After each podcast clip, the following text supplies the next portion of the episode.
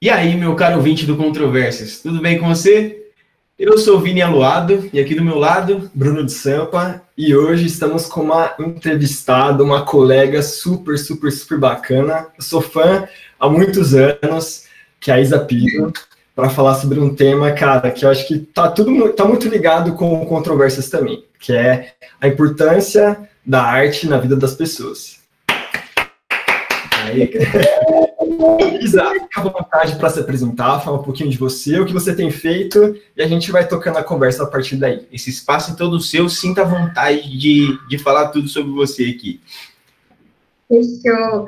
Bom, primeiro gratidão, gratidão por me convidarem, gratidão por estar aqui, por, esse, por essa abertura, por, por trazer esse, esse interesse pela arte, tudo mais, eu acho que cada vez mais a gente está entrando nessa era de se interessar por tudo isso. Eu me chamo Isabela Pisulin, meu nome artístico é Isa Pizu, do meu nome mesmo.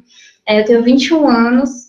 É, eu tenho essa trajetória agora com a arte, já é, me dedico, dedico a maior parte do meu tempo a isso, a minha paixão, o amor da minha vida é a arte. E eu acho que eu cheguei num ponto de entrega tão grande de, de que quero que, que isso passe e chegue nas pessoas de, de, fácil acesso, né? Acho que a gente já pode romper com esses paradigmas, as redes sociais, para que a gente consiga compartilhar mais a arte, entender mais, é, se aproximar mais dos artistas, porque a gente, a gente não tinha isso, né? Ninguém conversava com artistas que, tipo, da discussão, ele nunca estava presente. Era uma coisa, ou ele estava morto, né? ou, ou ele estava, tipo, na outra vibe, ele era um. É, não, principalmente quando a gente fala de, de da linguagem de, de, pintura e tudo mais, os artistas eles são bem introspectivos de, dessa linguagem diferente dos músicos, Sim. cantores, atores, enfim. Então, eu acho que é uma grande oportunidade da gente romper esses preconceitos mesmo, entendeu? Eu tô aqui para provar isso, que eu sou super extrovertida. realmente. realmente. Mas é, é, um, é um, deixa de ser um preconceito. Então, eu acho que dentro da, da, da arte, assim, quando a gente decide ser artista plástico, existem milhares de barreiras que a gente vem rompendo e crenças. E eu não falo nem das outras pessoas, assim, do mundo externo, porque isso daí tem, assim, por qualquer coisa que você faça, você vai ser julgado mesmo. Mas eu digo crenças minhas, é, que por muito, mesmo mesmo vindo de assim de família de músico, né, tem aquele olhar, ah, ela já veio é filha de músico, então tipo, ah, é mais fácil para ela, tipo, só que não, tipo, é, fácil. É uma pressão maior, né? Existe uma cobrança, é. existe o, é, existe muito, muito, existem muitas crenças ainda, assim, talvez facilite no meio de, de trazer experiências de como lidar com o público e tudo mais, né? Uhum. Nesse sentido, meu pai, ele sempre trouxe muito para mim as experiências é, particulares de como, de qual caminho melhor, tipo, meu, vai aqui, vai por ali, isso rolou e tal. Mas, assim, é bem, é, são muitos paradigmas, é muito trabalho interior, é muito autoconhecimento para hoje eu poder falar, chegar e falar, eu sou artista plástica eu sou plástica. E assim, não é faculdade, não é papel, não é diploma, não é, não é nada disso. É experiência, é tipo fazer quadro todo dia, toda semana, errar, apagar, jogar fora, chorar, sorrir, entregar, vender, fazer É cada etapa do caminho que você trilhou até agora é. que faz você você dizer isso, né? É, com certeza, com certeza. Bom, eu acho que por favor, é, pode falar, continua. Não, pode falar, senão eu fico. Não, só. Então eu tenho aqui uma pergunta para vocês dois. Eu quero que vocês dois me respondem. A Isa pode começar, tá? Por favor, ela é especialista aqui é, é. De, depois você fala o que você acha. Combinado. É o seguinte, eu queria saber de vocês, para cada um de vocês, qual a importância que a arte, no geral, tem na vida das pessoas? Pergunta difícil. Pode falar? Pode falar. Beleza. Bom, eu acho que eu vou falar da vou falar da arte no geral, né? Porque quando a gente fala arte, a gente fala de tudo. A gente fala de música, de cinema, de teatro, de pintura, de dança, de tudo. É, enfim. É, então, eu acho que a importância da arte na vida das pessoas. Cara, é, a arte, ela é muito sutil. Ela trabalha num lugar muito peculiar de, do mundo de cada um, das memórias de cada um, da ancestralidade de cada um, da família de cada um, da cultura de cada um. Então, eu acredito que pelo nosso somos seres humanos natos, então já, estão, já somos seres criativos desde que a gente está aqui, já até, já até bateu esse, teve esse bate-papo antes. É, estamos aqui para criar, estamos aqui para criar não só é, ah, o nosso dia a dia, essa coisa da rotina, lá, a gente está para criar, para trazer ideias, para poder ajudar. E quanto, quanto mais a gente se conhece, quanto mais a gente está entregue a isso, quanto mais a serviço a gente está, mais pessoas a gente consegue inspirar, mais pessoas a gente consegue compartilhar tudo isso, se ajudar. E eu acho que a arte, ela ensina ao ser humano esses, esses valores íntegros, que é simplesmente a gente entender a nossa identidade aqui na Terra. Porque cada um aqui tem uma função, cada um está a serviço de algo. Não existe essa competição, essa ilusão de, de dúvida, essa ilusão de que você tem que ser assim, você tem que ser, você seguir esse padrão. Não existe isso. Na arte não existe. Ela te liberta, ela te estimula a encontrar sua identidade de verdade. E quando eu falo identidade, eu não falo. Quando eu pergunto para você, Vinícius, quem é você? Quem é você? Aí é difícil. a arte ajuda a encontrar quem é você. Porque a arte, ela não tá nem aí para o que você faz ou porque, pelo que você tem. Ela não tá nem aí, ela quer saber quem é você. Ela quer saber quais são os seus valores, quais, quais são os seus, os seus, os seus meios de expressar, de ajudar, de, de, de comunicar. É isso que a arte se interessa. Não pelo que você tem, pelo carro que você tem, pela casa que você tem, pelo que você faz, pelo que você decide fazer, ela não tá nem aí pra isso. Ela tá... Pega da, da, essência, né? A sua própria essência não, não, tem nada a ver com os bens materiais, né? Não, ela quer saber quem você é como pessoa. Você é honesto, você é verdadeiro, você sabe errar, você é humilde, porque você tem que ser humilde perante a arte, porque a arte, ela, ela não, não perdoa ninguém. Se você errou, se vo você vai ter que ir lá, você vai ter que consertar. A responsabilidade é sua. Se você, entende?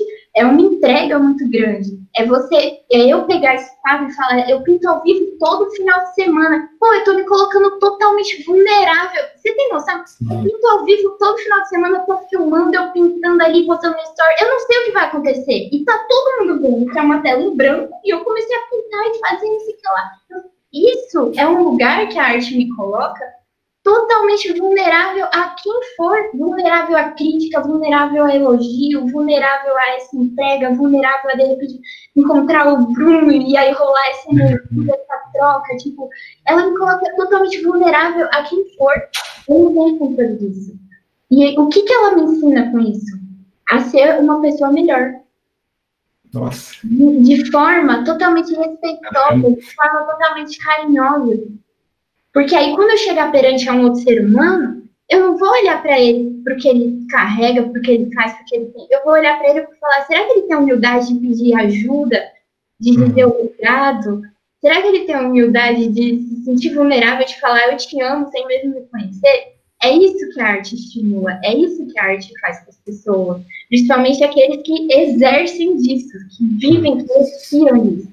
É lógico que no meio da arte a gente também vai encontrar muitos egoístas, pessoas que ainda estão num sofrimento muito grande de competição, de quem é melhor, de entender. Com certeza, porque somos seres humanos, estamos aqui para evoluir todo mundo Não é porque o artista faz arte que ele é o evoluído. Não, né? Mas ela é um meio. Ela é um meio. Então, se você pergunta o que, que a arte pode contribuir, né? Acho que faz pergunta, o que, que a arte pode ajudar a contribuir com as pessoas. ela pode te ensinar valores que ninguém no mundo vai, vai te ensinar. Uau, Isso é verdade. eu juro, em vários momentos que ela falou, eu fiquei arrepiado, juro, cara. Você vai querer responder essa pergunta? É, eu não vou conseguir chegar à altura, mas acho que complementando, assim, a minha visão de arte, ela é muito uma ferramenta também, tipo, de autoconhecimento, né? Ela te permite você entrar no, no seu mais íntimo, a sua, É. mais, a sua dor mais íntima, e Exatamente. você, através da arte, seja uma escrita, uma pintura, uma música, uma dança, você vai conseguir colocar aquele sentimento para fora, você vai passar a entender melhor aquele sentimento e botar para fora de uma forma que, cara, seja lúdica também, né? É exatamente isso. Até porque é, é, é como você falou, o tiro mais íntimo, né? Tanto para quem fez, né? Quanto para quem tá recebendo.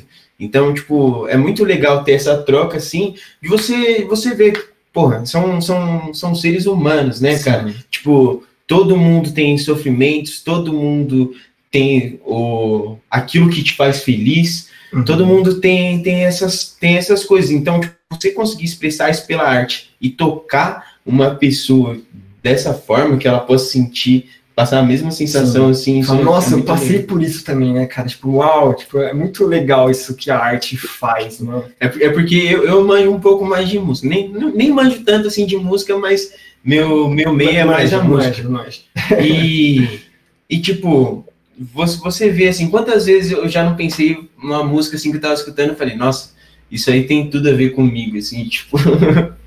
Com E é- aquele momento, aquela situação, né? Meu, é muito legal. E a arte é isso, pega, pega no, seu, no, no, no seu íntimo, assim, né? E eu gosto muito até de. Eu, eu sou. Pô, eu, eu sou até. é até suspeito falar, mas assim, é, em questão de música, o que mais me toca, assim, porque eu sou fãzaça de música, eu não pinto sem música, eu não faço nada sem música, eu não cozinho sem música, eu não, não, também não, não. faço sem música, eu não tomo banho sem música, eu não estudo sem música. Uma coisa que, que, que eu acho que, que chega mais nas pessoas, que envolve mais as pessoas é, da música, diferente da, da, da pintura, por exemplo, é justamente a música trabalha uma frequência. E assim, linguistas, eles acreditam que tudo surgiu do som, tudo surgiu do homem, desse princípio sonoro. Porque se você abstrair, aí eu vou trazer para a pintura. O que é uma pintura abstrata? A pintura abstrata, ela é aquela que ela consegue olhar para essa planta e abstrair, abstrair. É como se eu pegasse um, um- um microscópio e, e for entrando na planta, entrando na planta, até, pra Uhum. até ver aonde que ela vai, até entender que ela vai chegar num ponto que ela vai virar a mesma coisa que eu. E aí, tipo, tudo vira um só. Isso é arte abstrata. Aí todo mundo fica, ai, não, porque arte abstrata não entendo nada. Ai, uma criança de 5 anos. Uma criança de 5 anos vai fazer isso mesmo porque ela, ela tem a capacidade de olhar para o lado e sentir tudo ao redor dela. Ela sente, então ela vai fazer uma arte abstrata mesmo. Porque a arte abstrata, ela é uma, uma sensação, entrega uma consciência tão expandida que ela chega num ponto que tudo vira um, tudo se mistura, tudo é um só. E aí, quando a gente fala da, da música, das frequências, e aí esse princípio hinduísta e tudo mais, a música, ela acessa uma memória muito rápida na gente. O som, porque o som você não vê, você não, não pega, Sim. você não cheira, você não, você não, ele não é matéria. A pintura, ela até chega no mundo, né? Você pega, você olha, mas o som, não. O som é o maior estímulo que a gente tem de criatividade, de sensação, de entrega, de limpeza, de cura, que, que, eu, que eu, eu acredito hoje que a gente pode acessar Sim. porque ele, ele, ele é ele é assim, ele é muito sutil. Aí as pessoas falam, ai, mas eu não sinto, ai, mas eu não sou intuitiva, ai, mas você fala... eu falei, cara, você já pegou uma música, aquela música que tocou seu coração, te fez chorar, que te trouxe alegria, que te fez dançar que nem um louco, que te Que arrepiou todos os pelos do corpo, do braço. É, foi tudo. Isso, isso é sentir. É sentir. Olha como você sente. Porque a música você não toca, você. Todo mundo fica lá no show, vem um ser humano produzir uma frequência que, nossa, acesse um negócio que vira um bagulho e todo mundo vira um e aquilo. Digo, uau, todo mundo entendeu tudo. Por isso que é muito bom estar em festival, esse negócio. É, é triste no sentido de, pô, às vezes a gente tem as fugas, né? A gente, a gente tem a, a, droga, a gente tem o álcool, que deixa isso tudo muito, muito mais aflorado, hum. mas a gente não precisa disso. A hum. gente não precisa. Nosso, nosso íntimo, a gente tem todos os neurotransmissores possíveis para criar um certo, um certo tipo de, de sentimento, né? Uhum. Até por isso que, que eu acho que a arte é, é, muito importante por conta disso também, né? A gente não precisa de outras coisas. A gente consegue, tipo, atingir um certo estado, assim, de êxtase sem, sem, sem nada por fora, né? Só pela arte a gente já consegue isso. E aí, por que, que eu tô dando essa volta toda? de identidade, de frequência, de sentir. O que, que é isso, Isabela, né? Tipo, o que, é isso que você está falando? Eu estou falando tudo isso porque a base de um ser humano é ele saber quem ele é. Porque se ele sabe quem ele é, ele é feliz, ele toma a decisão dele hoje, ele é livre. Ele é livre. Se você sabe quem você é, se você sabe a pessoa que você é, a pessoa que. E quando eu falo a pessoa que você é, não é tipo, ah, eu sou artista plástica. Não, artista plástica, pintora, é o que eu faço, não quem eu sou. Eu sou a Isa. Tipo, eu sou uma pessoa, uma pessoa, eu me considero uma mulher, eu sou uma pessoa alegre, sou uma pessoa que, pô, honesta, eu tenho integridade, verdade, eu tenho que transmitir, transmitir esse amor, toda essa alegria, esse entrega. E aí, quando você entende essa base, pô, Aí você vai começar a sonhar, você vai começar a ter ambição, você vai começar a criar metas, você vai querer voar, você vai se libertar, porque não adianta você ter, você ter, você ter, você comprar, você fazer, você não sei o quê. Você vai ter tudo isso e vai ser infeliz. Tipo, você vai, vai chegar lá e vai ter depressão. Vai chegar lá e vai ter ansiedade. Que não vai, vai ser aquilo que te faz se apaixonar, né? Que vai dar o brilho no céu e falar, cara, eu faço isso, né? Vai chegar um momento e falar, putz, eu fiz tudo isso, lutei pra, pra caramba, mas não tem aquele valor, aquele sentido. Não sei quem eu sou, mas não sei quem eu sou. Não sei quem eu sou. Eu só tenho. E se me tirarem tudo, se eu falir, eu vou me matar. Porque hum. quem é você? Eu não sei quem eu sou. Então, é esse lugar de entrega que, a, que, que hoje, até na era de hoje, porque até assim, eu, eu acompanhei, né, eu estudei história da arte, os artistas, eles sofriam muito com essa, com essa coisa da identidade.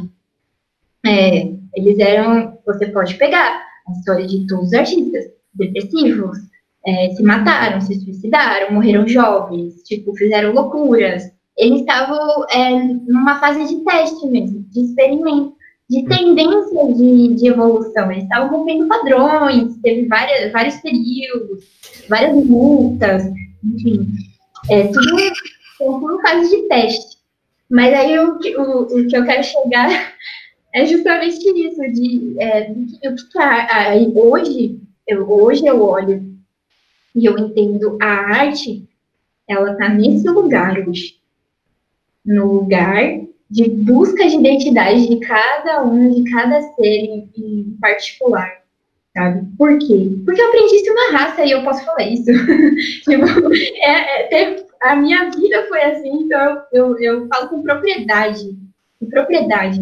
Ela foi a minha maior professora, a minha maior mestra, a, a minha maior amparadora. Ela me acolheu nos momentos de maior alegria, nos momentos de maior tristeza então, eu posso falar, sabe? Então, e o que, que eu quero para as pessoas com isso? O que, que, eu, o que, que eu quero fazer? Eu quero que elas, pô, que elas, nossa, que elas se deliciem com essa entrega, que elas entendam, que elas, que elas acessem isso, que elas se aproximem disso, que não seja uma coisa distante das hum. pessoas, sabe? Uma coisa de você chegar final de semana e aí, tipo, pô, não, vai, vai ver uma arte. Eu recebi mensagens é, uma menina me mandou mensagem, Isa, eu tava aqui morrendo de ansiedade, rodando, não sei o que lá. Aí eu comecei a assistir você pintar, me trouxe uma paz, ah. uma paz. Aí eu falei, é isso, é isso. Esse é o objetivo de tudo, né? Você imagina você conseguir trazer paz para alguém que você nunca nem viu, eu nunca nem vi essa pessoa. E a pessoa me traz essa informação. E você imagina se ela guarda essa informação? Por que, que ela se sente. É, por que, que ela se sente é, vulnerável para chegar a mim e falar, Isa, comecei a assistir? Porque não, não tem uma. Não, é simplesmente ela chegou, Isa, eu senti paz. Tipo, ela poderia ter guardado aquilo para ela, não precisava ter compartilhado aquilo, mas ela compartilhou, porque a arte ela, ela abre esse espaço, ela acolhe as pessoas de, de, de, de, de verdade, sabe? Não é uma, não é uma é uma coisa que as pessoas elas sentem, ela não precisa ficar falando, não precisa ficar falando, não precisa ficar mostrando, não precisa, simplesmente acontece. Então, eu acho que se tem uma coisa que a arte tá aí agora para entregar com tudo, em todas as linguagens, música, dança, teatro, é isso. Uhum. É essa busca. É, é, é esse encontro de eu, sabe? Porque a gente já entendeu, a gente já entendeu que, é, que se tirarem tudo da gente, a gente não vai ser feliz. Tipo, pode, pode ter tudo, pode ter nada. Aquele, aquele ator mesmo, é, acho que não me lembro o nome dele, mas ele falou assim: eu queria que todo mundo tivesse sucesso e comprasse tudo para ver como isso não leva a nada. Acho que eu não me lembro qual ator, mas qual ator de Hollywood que falou, deixa essa frase aí para as pessoas. E por quê que? Por quê? Por que, que eu posso ter tudo, posso fazer tudo, e aí quando eu chego lá não vou ser feliz? Porque Aquele vazio, né? Esse vazio o que é esse vazio? A arte, ela tá aí para preencher esse vazio, preencher essa essência. É, porque a gente, querendo ou não, a gente vive num mundo, né, numa sociedade que, que te faz pensar que o quanto mais você tem, melhor você é, mais uhum. feliz você vai ser. Mas isso você acaba fugindo muito do ponto, né? Tipo, você você querer ter todos os bens materiais possíveis, você querer acumular a a maior quantidade possível de coisas tipo, tangíveis, e mas isso, isso não preenche esse vazio. Uhum. A única coisa que preenche o seu vazio é aquilo que te faz sentir, aquilo que, que faz todos os seus sentimentos aflorarem, né? Que dá razão para viver também, né? Que às vezes você, a gente luta tanto por coisas que Tipo, a gente não sabe que a gente realmente quer aquilo, que é imposto pela sociedade. Fala, cara, você precisa ter um carro do ano, precisa ter um celular novo, aquela casa, aquela casa na praia, tipo. Já é criado, é criado vários padrões, assim, tipo, que você tem que fazer, só que o pessoal não fala, cara, mas você, antes de tudo isso, você precisa se encontrar, você precisa ser feliz consigo mesmo, né? Porque senão vai ser só aquilo. Puta, eu tenho, mas o que eu sou? Eu posso ter várias coisas, mas a, o meu ser tá vazio, não tá completo, né? Também, tipo, não, não perder a sua essência nesse caminho, né? Porque tem muitas pessoas que, tipo, na conquista de, de querer sempre mais, tipo, eu acho completamente justo você ganhar, tipo, pelo que você faz sabe? Tipo, você, você ter um retorno em relação a isso e uhum. comprar realmente algumas coisas que você quiser. Não tô, tipo, tirando esse, esse mérito, mas tem muitas pessoas que acabam se perdendo nesse caminho, tipo, se tornando coisas que elas não são para, tipo, conquistar esses bens materiais, né? Que isso, isso eu acho que tá o maior problema na, na sociedade onde a gente vive hoje, né? Eu vou pegar esse gancho aí do, do Vini para falar que muitas vezes a gente está sempre provando algo, né? Então, quando você fala assim, ah, às vezes ele, ele quer ter para mostrar, tipo, ele quer fazer para essa pessoa, ela tá num sofrimento que assim é, é, um sofrimento, é um, é um lugar que essa pessoa quando ela, ela quando ela se vê sozinha dentro do quarto, ela não consegue, ela não consegue deitar ela não consegue, ela, tá, ela se encontrou com ela mesma. Então ela tem que ligar o som, ela tem que ligar a TV, ela tem que ligar o rádio, voa. Porque ela tá num sofrimento de. Porque a identidade dela foi ferida, a criança dela foi ferida. O Paulo Vieira fala isso, né? Ele tem um curso que chama CIS, que ele faz esse resgate de que é, quando você tem a sua identidade ferida, quando alguém chega para você e fala, você é burro, você, é, você, você só, você é só, moleque marginal, sei lá. E aí você feriu a, aquilo que a pessoa se vê, ela se vê como burra mesmo. E tem alguns que eles vão pegar essa dor e vão falar, eu vou provar para ele que eu não sou, e aí ele vai trabalhar, trabalhar, fazer, fazer, fazer, pra ter, pra ter, pra ter, pra chegar lá, oh, oh, oh, aí a pessoa, tipo, vai, tipo, aí você tira tudo isso da pessoa, a pessoa o quê? Não é nada, ela só tava num, num sofrimento, uma constante dor, ela não evoluiu em nada, ela só se machucou mais e mais, e é tipo, é uma torre, é um emaranhado muito, muito grande. Mas eu compreendo a dor de, todo, de todas essas pessoas, sabe? Eu acho que a gente pode se colocar nesse lugar de compaixão e de entender, porque a gente, a gente compreende essa dor, porque é uma dor muito grande, cara, é uma dor muito grande, e é para a pessoa descer desse pedestal, desse orgulho, dessa torre que ela criou de estudo, é doloroso pra cacete, tipo, é doloroso pra cacete. Assim como é doloroso se encontrar, se entender, quando você tem tudo a perder, é doloroso pra cacete. Às, vezes as pessoas romantizam muito esse lugar de autoconhecimento, ai, autoconhecimento. Realmente, autoconhecimento é libertador, é maravilhoso, é só abundância, é só alegria, é só, é só, nossa, é um pique, é uma empolgação, é uma motivação, de viver, vontade de ajudar todo mundo, nossa, não acaba mais, só que dói. É uma coisa pesada também, porque você tem que lidar com todos os seus erros, com tudo aquilo que você acerta, mas com tudo aquilo que você erra também. Então, tipo, você sai da sua zona de conforto completamente, né? É uma coisa difícil da gente fazer isso. É, você, você imagina eu chegar para você e falar, pô, Vinícius, você é mó egoísta, né? Você é mó. Não quer dividir com o Bruno aí, você é egoísta pro cara. Aí, como que você vai olhar pra isso? Tipo, vai falar, nossa, eu sou egoísta. Ou você vai pegar aquilo e, tipo, levar pra você, ou você pode pegar aquilo e falar, nossa, eu não sou egoísta, eu posso estar egoísta. Mas isso não é quem eu sou, sabe? Isso não é quem eu sou, isso não vai me ferir. Eu, eu me coloco humildemente nesse. Talvez ela. Talvez seja até uma oportunidade para eu olhar para essa minha sombra mas eu não preciso acreditar, não preciso, isso não precisa ser uma crença. Eu posso pegar isso, eu posso acolher isso, eu posso me colocar a serviço de, pô, Deus, me ajuda e me mostre, me, me inspire, me traga referências do que é não ser egoísta, porque tá tudo bem, você só teve esse modelo mesmo, sabe? A gente não tem essa compaixão, essa empatia de se colocar no lugar do outro e entender que ele não teve, ele não, não teve nem acesso de olhar e, e ver outros, outras opções, outros exemplos, outros tipos de realidade.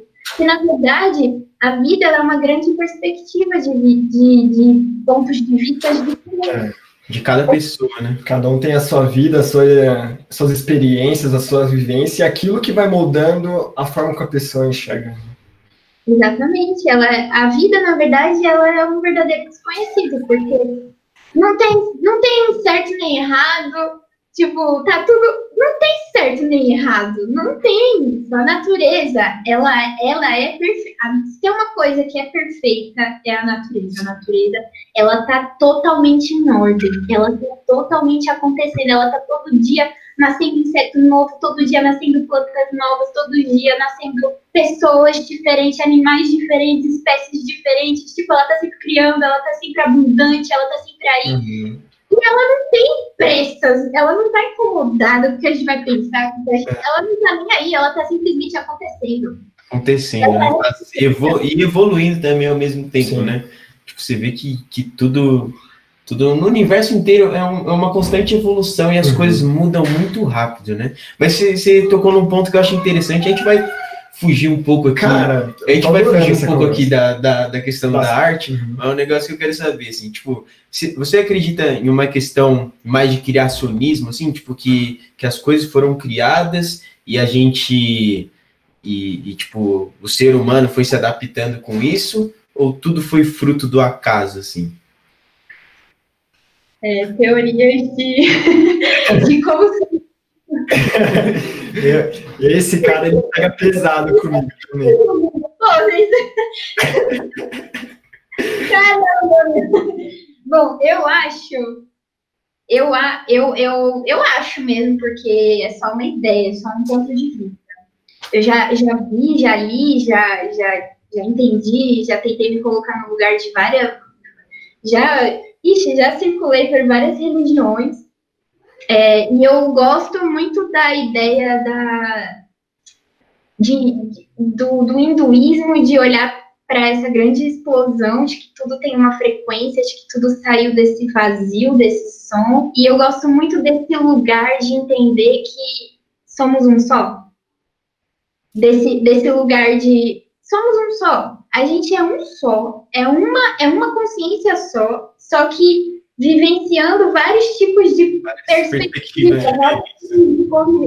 Tipo, eu, eu gosto muito de me apegar a isso no sentido de olhar para todo mundo e deixar a vida mais leve mesmo. Tipo, pô, ele, ele tá ali, aí eu vejo aquela pessoa sofrendo, pô, ela tá no sofrimento, aquela pessoa orgulhosa, aquela pessoa. Ela tá no sofrimento, uhum. que eu contribuo a dor dela. E o que eu posso, o que eu posso contribuir? Pô, eu posso inspirar ela, eu posso trazer uma palavra, não sei lá. Mas eu não sou, eu também não, não tenho que carregar essa dor, eu também não tenho que invadir essa pessoa, porque eu sei que no momento certo ela vai despertar. Qual é a minha função? Ah, eu, eu vou fazer o meu, eu vou fazer o meu, porque eu sei que somos todos um, e tipo, quando um tá se curando, o outro também tá, o outro também tá, e assim vai, e a gente é uma grande malha, uma grande rede de energia. Sim. Eu gosto de acreditar nisso.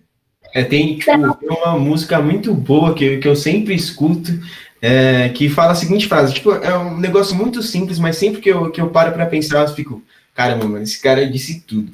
Gentileza gera gentileza.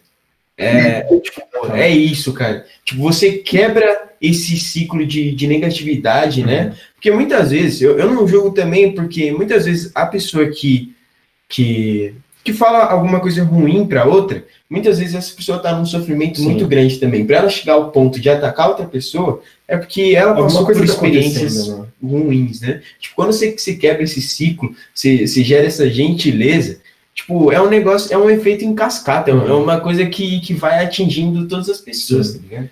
Ah, realmente, romper essa onda de negatividade, cara, tipo, me colocar no lugar do outro, sentir que ele tá tendo uma dor e fazer alguma coisa que, cara, pode ser positiva para ele, né? Tipo, meu, é, às vezes uma palavra, uma gentileza, que nem você falou, vai mudar toda a percepção dele sobre alguma coisa que ele tá vivendo.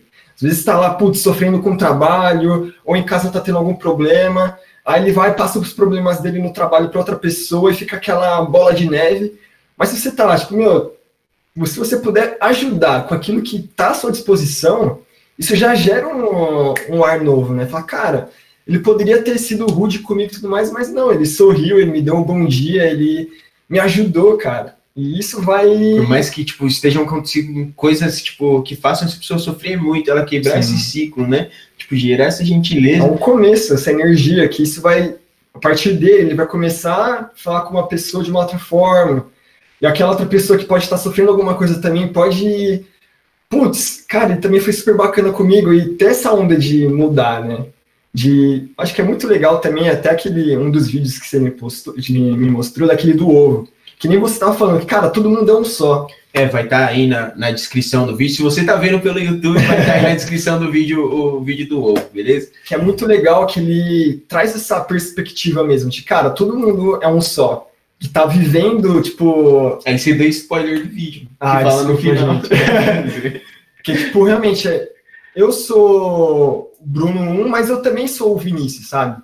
Então, tipo, a partir do momento que você faz coisas pro bem do outro, tipo, é pra ter essa corrente, tipo, eu faço bem para você porque é um bem que eu vou querer para mim também. E quando você faz uh, pelo, pelo outro lado também, quando você faz coisas para prejudicar uma outra pessoa, você acaba prejudicando essa assim, mesma também, né? Tipo, é uma coisa que não te faz sentir melhor em, em nenhum momento, em nenhuma questão, né?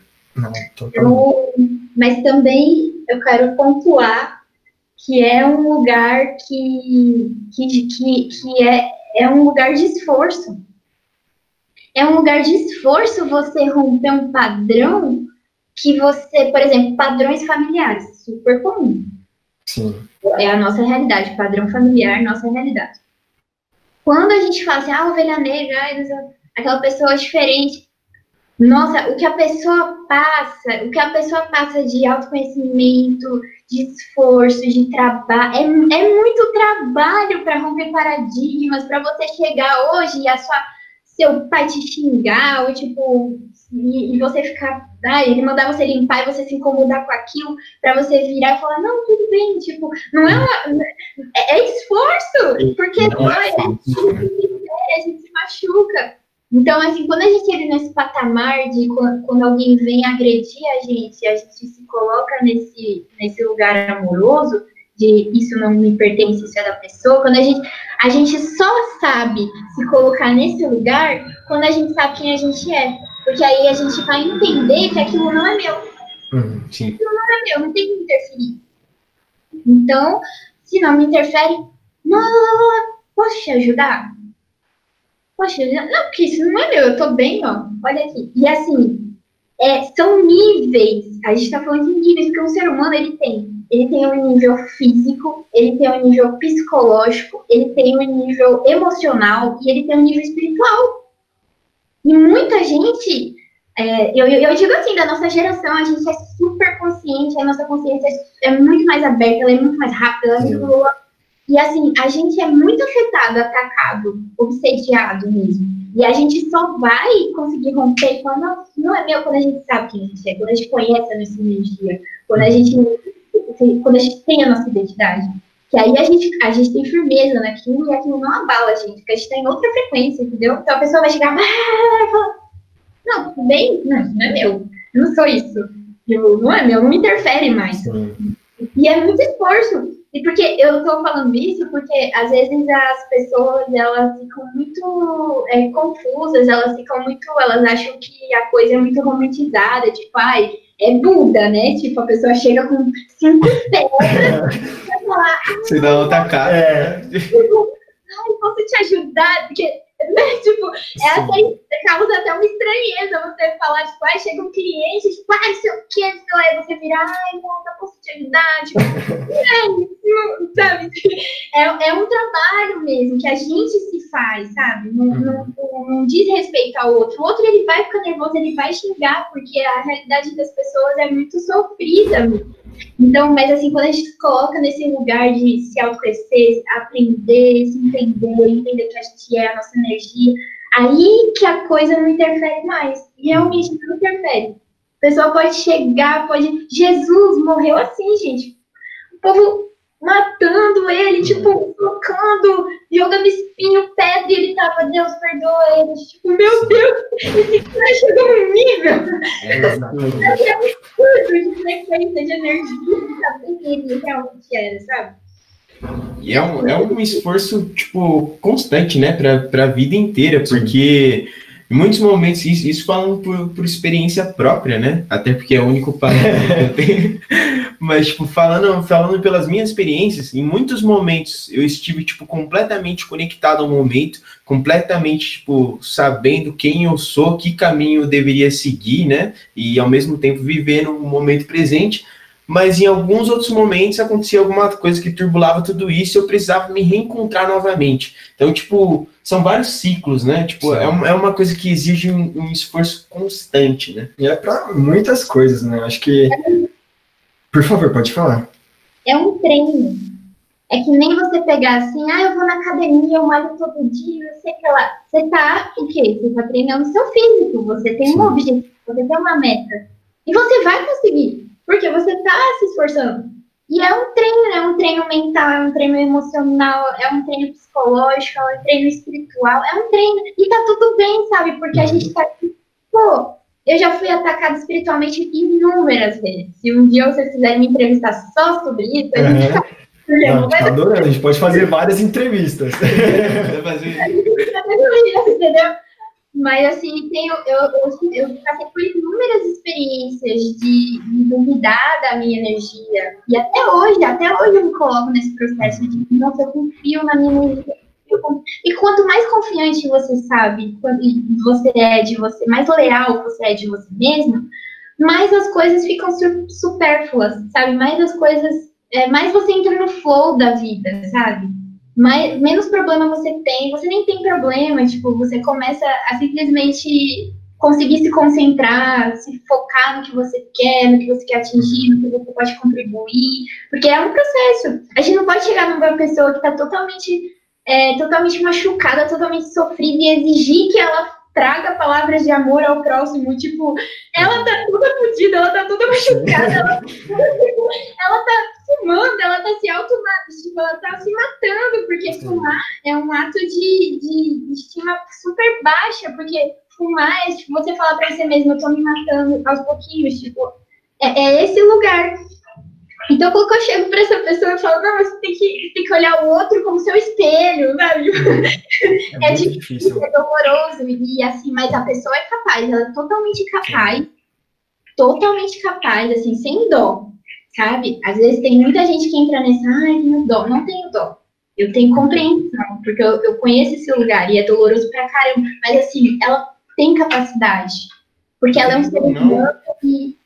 Tipo, não, pode, pode terminar ela tem capacidade de, de ela tem meios. Uhum. Só ela pode se curar. Só ela, é, é, é esse, esse, esse caminho de, de, de, se encontrar é um caminho de solitude mesmo. É um caminho sozinho. Sim. Ao mesmo tempo que a gente tá todo mundo ali, e aí tem essa energia boa de ter todo mundo, de ter vários amigos, de amor, e paixão e essa conexão. Mas esse caminho de, de se autorresponsabilizar pelas suas emoções, pelas suas ações, ele, ele é bem sozinho, ele é bem sofrido, ele dói, sabe? Uhum. Caramba! E tipo, querendo ou não, a dó, quando você sente dó de alguém, você tá se colocando a, a, a um patamar, tipo, superior, assim, né? Uhum. Tipo, você, você tá falando, tá, eu, de alguma forma, mesmo que seu sentimento seja bom, você está se colocando acima dessa pessoa. Então, uma uhum. coisa, tipo, meio, meio bad, assim, pra você pensar, né?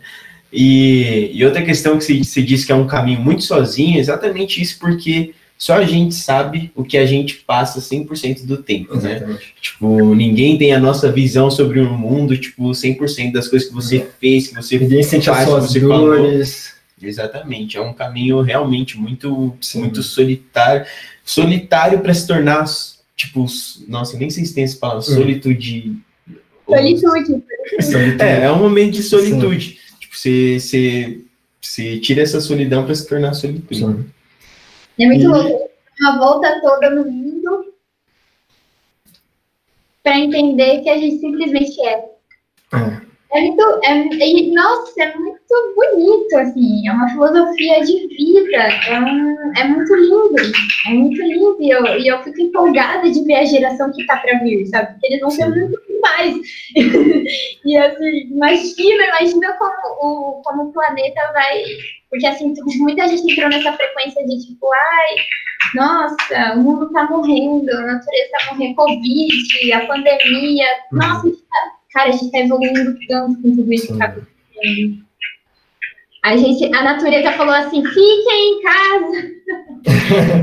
Fica em casa. Com as suas famílias, tipo, olha para quem está do seu lado, né? Tipo, tem, e olha tem mais momentos com você mesmo, né? Também. Com você mesmo, é, tipo. É, é bem isso mesmo, né? Tipo, eu pude. Depois que começou a quarentena, eu pude rever várias coisas assim sobre mim pensava, caramba, será que isso que eu estava fazendo era certo? Qual era o, o motivo de, de, me levar a, a, a, fazer essas coisas, né? De, determinadas ações. Eu fico pensando, caramba, tipo, tem coisas que realmente não valem a pena, te, te atrasam totalmente, Sim. que te fazem mal, né? Algumas companhias que, que nem eram tão, tipo, você nem precisava estar ali naquele Sim. momento, né? Eu não quero ser também. Ai, eu tive muito essa sensação de tipo, o que, que eu tô fazendo aqui? Uhum. Que é essa? Mas é, é, muito legal, cara, tipo, acho que tem muita coisa que a gente tá falando de quando você começa a compreender quem você é e aquilo que você pode também fazer pelo mundo, a gente começa a fazer essas pequenas mudanças. Que nem eu e o Vinícius aqui, a gente, cara, putz, que, qual que será que é a perspectiva do pessoal sobre determinados assuntos?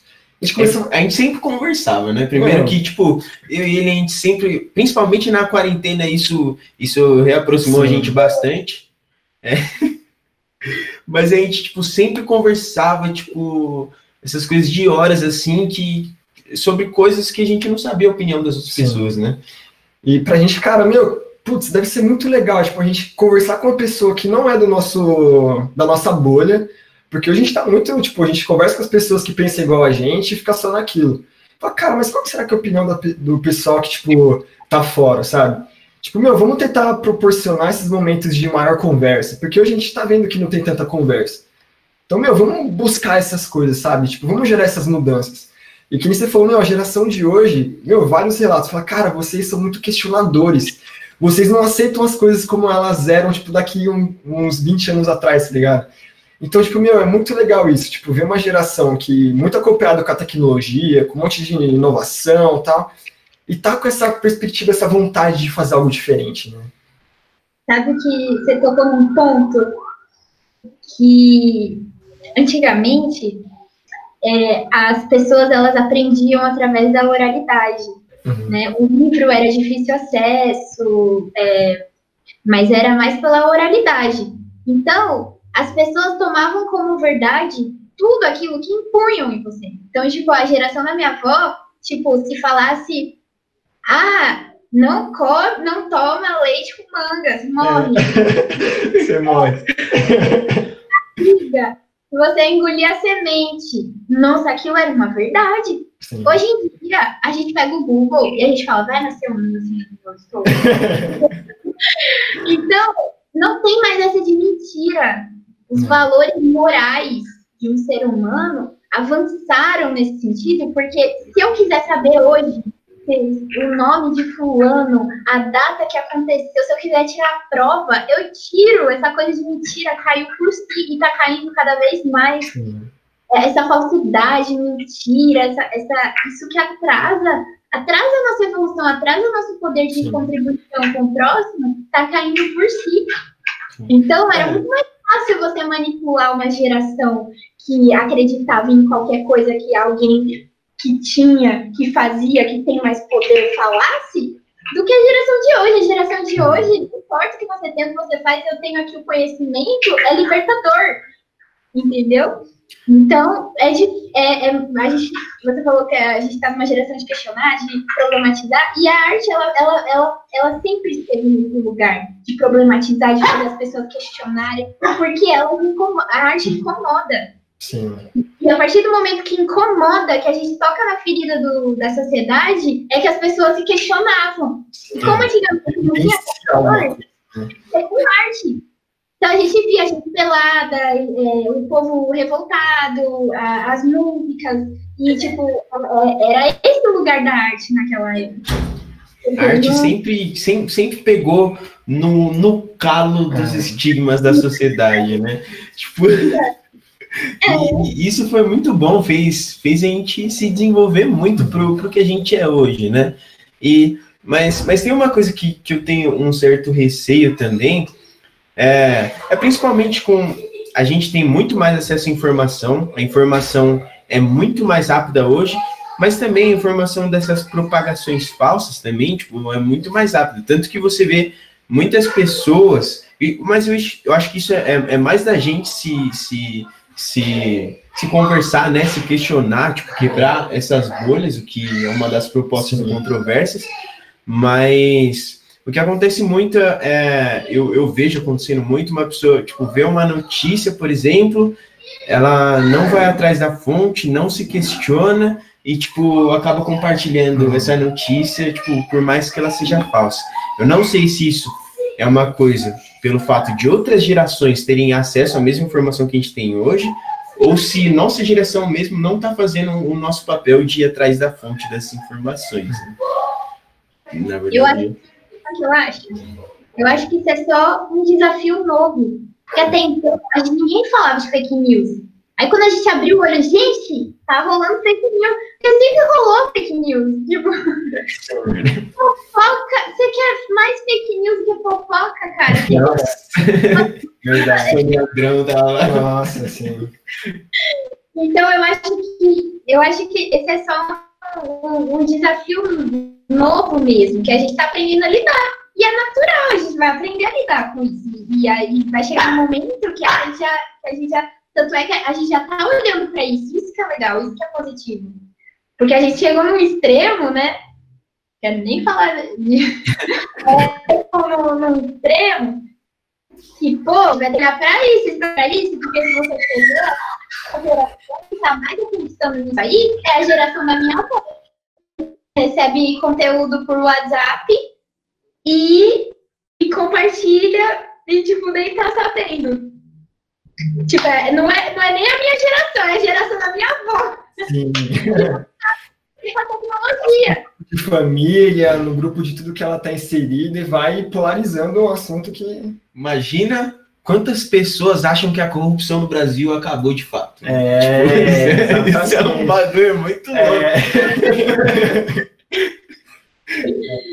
Vamos entrar nesse mérito. Né? É, hoje não, hoje não, outro dia. Então, Isa, rapidinho, voltando aqui pro tema de artes e tudo mais, mas um pouquinho mais focado assim na sua vivência mesmo, tá? Então, para você, como que é viver através da arte? E quais são as principais dificuldades que você encontrou ao longo da, da sua jornada como artista?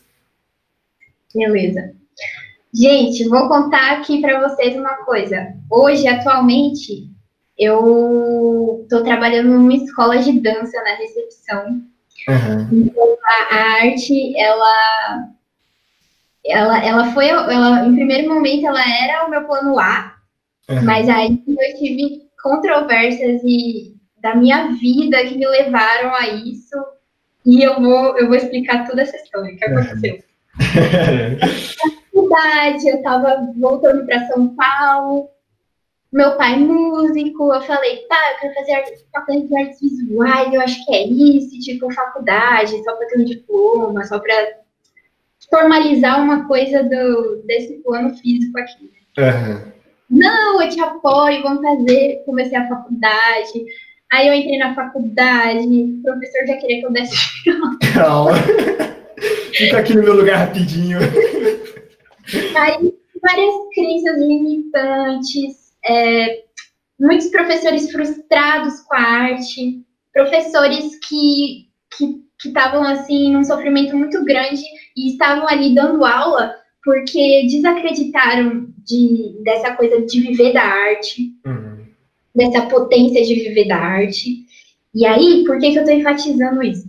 Porque quando eu entrei na faculdade, meu pai falou: filha, eu consegui uma bolsa de 55%, e aí ele falou, filha, eu vou pagar sua faculdade, uhum. né? Eu vou, vou te ajudar nesse restante. Beleza, entrei na faculdade, ah, meu pai tá me ajudando ali. E o material da faculdade? E livro, e é. tinta, e cavalete, e pincel, e, e, solvente, e spray, e estilogravura, e, e goiva, e, e tela, e, e, Um absurdo o mundo inteiro. Meu Deus, sabe assim? E aí eu falei, gente, como é que eu vou fazer? E meu pai, meu, não consigo, não vai dar. E assim, era mil reais, assim, fácil de material de por mês, assim, de, de tinta, de blá lá. Eu falei, meu Deus, eu vou ter que dar meus pulos. Eu tinha acabado de voltar para São Paulo, eu tava morando na praia com a minha mãe lá em Peruíbe, tipo, outra realidade. Voltei, morei dois anos lá só, voltei. Aí quando eu cheguei em São Paulo, eu falei, eu vou vender minha arte.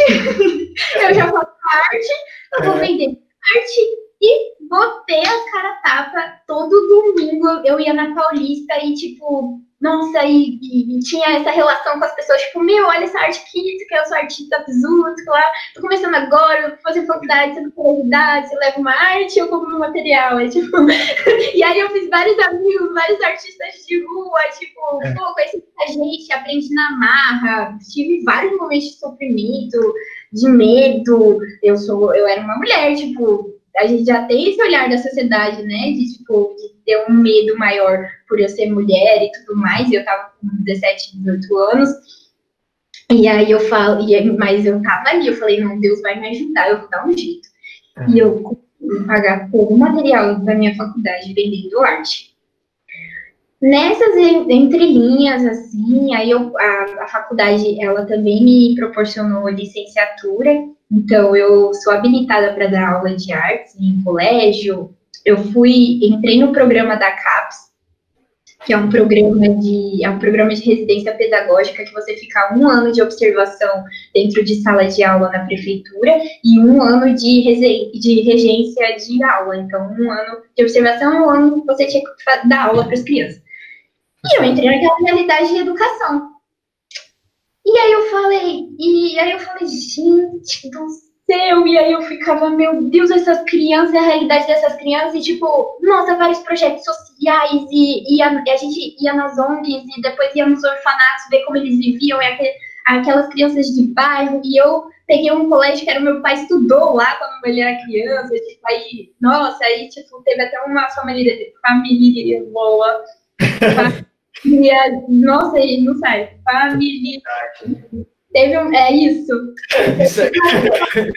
Teve uma sensação ali de conhecer aquele lugar, de estar mais engajada, porque eu era do bairro, então eu podia proporcionar para aquelas crianças é, a, questões do, do bairro, de como funcionava, aí Centro Cultural do Jabaquara, e, eu, e a minha professora era sensacional, Sônia Santana, sempre mando um beijão para ela, porque ela marcou a minha vida, ela era aquela professora que, tipo, tinha tudo para dar ruim, deu tudo para dar tudo certo, Tá mundo contra e uma maré, e eu entrei nessa, nesse mundo da educação.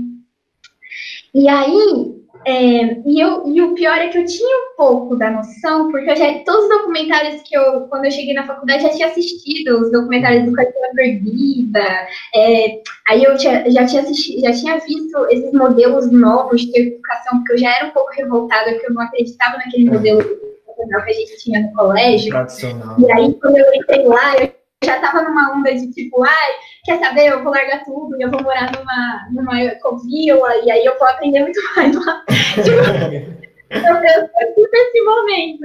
É. E aí, quando eu cheguei na faculdade, eu tive que estudar essa, essas escolas, esses colégios, esses modelos de educação, porque a arte, ela tá muito ligada a isso, a esse estímulo e tudo mais. E aí, quando eu comecei nesse estágio, e, e aí eu vi a realidade daquelas crianças, tipo, crianças que chegavam, ai, eu tô fugida de casa porque o meu pai bate na minha mãe, ai, tipo, é, meu, meu pai comprou minha mãe, ai, eu fui estuprada, ai, tipo, essa é a realidade dessas crianças. E aí eu falei, meu Deus do céu, tem muita coisa para curar aqui. E aí eu me envolvi bastante nessa, nessa área educacional, de trazer identidade, era, era sempre muito, muito importante para a gente pontuar essa coisa da identidade, é, de que eles são, de que eles são, eles são afrodescendentes, eles, eles vêm de origens indígenas, então vamos uhum. pesquisar isso, vamos entender isso, esse é o mundo de vocês, a gente não vai pegar um Van e falar copia. Nunca. Uhum. A gente não vai pegar o Romero Brito e falar copia, e senão, e a gente vai comparar aqui qual desenho ficou melhor, e aí a gente vê quem é artista. Nunca. Não funciona isso. Né? Nunca, a gente trazia grafismos indígenas, a gente trazia o funk, o questiona, a questão afro.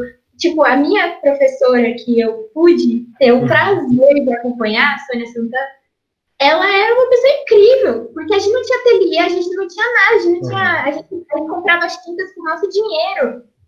Então, a experiência que eu tive ali foi tão rica eu falei, meu Deus do céu, será que eu vou ser professora? Que, é. que ruim que eu vou tomar agora, porque eu tenho essa possibilidade. E eu já estava assim, eu já estava vendendo a minha arte e comecei a vender online, comecei a vender no Instagram e atingir um público. Pô, tem várias pessoas importantes que têm minha arte, importante. Pessoas, tenho várias pessoas da hora, assim, que viraram meu é. cliente. Pelo menos já tem quatro, sete, né? Sete? Sete, quatro. para mim é sensacional. Uhum. E aí eu tinha esse leque de vender online e tudo mais, só que aí eu, devaneios da vida, no, no último semestre de faculdade, que eu estava escrevendo meu TCC, o meu avô, meu avô aqui, eu moro com meu avô e com a minha avó, ele ficou uhum. muito, muito, muito doente, ele quase morreu, ele ficou assim, ele emagreceu assim, é, 30 quilos, ele tava três bombas de sangue, a gente entrou numa uma situação super delicada. E aí o meu pai, pô, não vou mais conseguir pagar sua faculdade, a gente vai ter que dar um jeito, tipo, a gente vai ajudar o seu avô e a sua avó. E assim, minha avó, meu, dormindo no hospital, e eu aqui em casa sozinha, tipo, fazendo comida, fazendo lá, lá, lá, cuida de tudo, enfim, escreve TCC, escreve artigo, pra, faz prova. Tudo na, na mesma hora, né? Na mesa, tudo junto. Aí eu falei, meu Deus, mas eu não posso parar minha faculdade agora.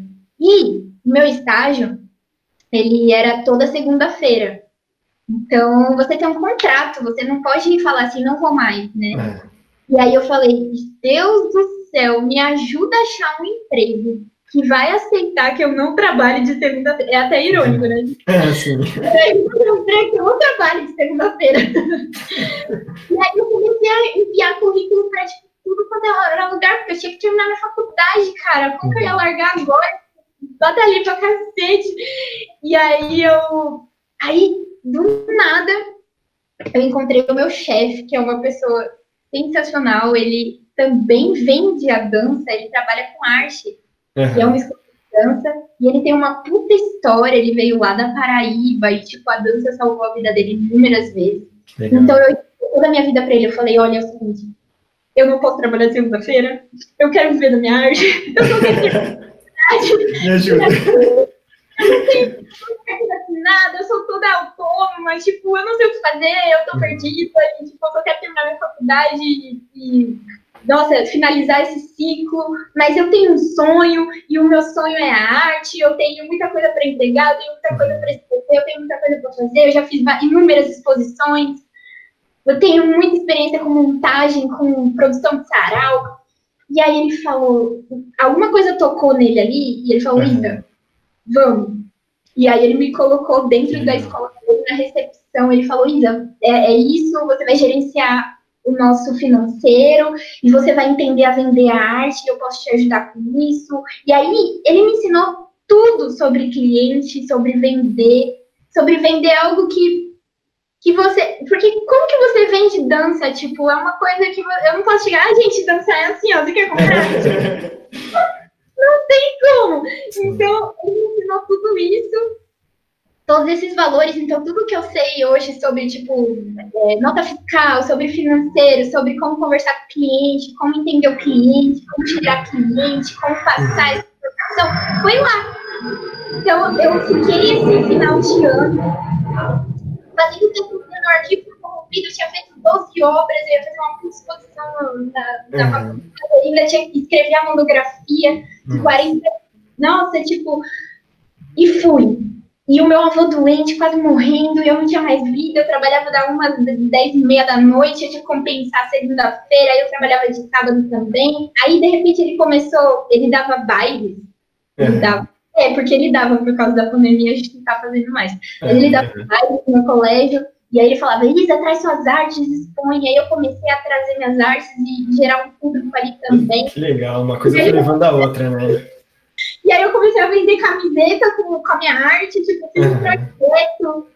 E, e, aí, tipo, comecei a ganhar dinheiro, e eu falei, gente, isso aqui tá muito bom, eu tô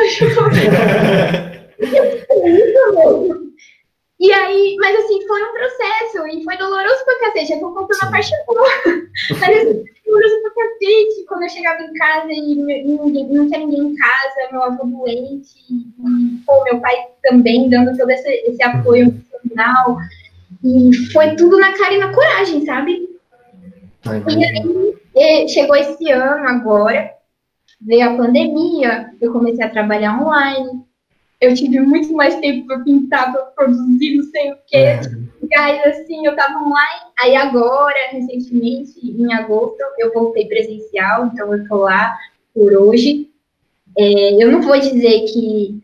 É, não vou ser hipócrita de dizer, tipo, hoje a minha, a minha maior renda ainda não é a arte.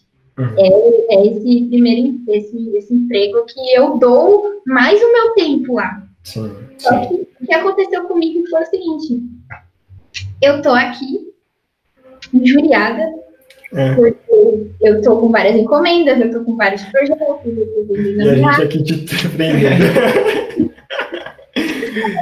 eu tô nesse, nesse processo e tudo mais. E, e eu ainda tô nesse processo. E aí eu, eu, eu tô pintando as caboclas. E aí uma das caboclas, é a, a Janaína, é a minha cabocla mesmo, né? A Janaína é super significante pra mim. Eu pintei uma, uma uma folha para ela. E aí eu tava na rua, eu falei, meu, eu quero essa folha para mim, eu quero essa folhagem para mim.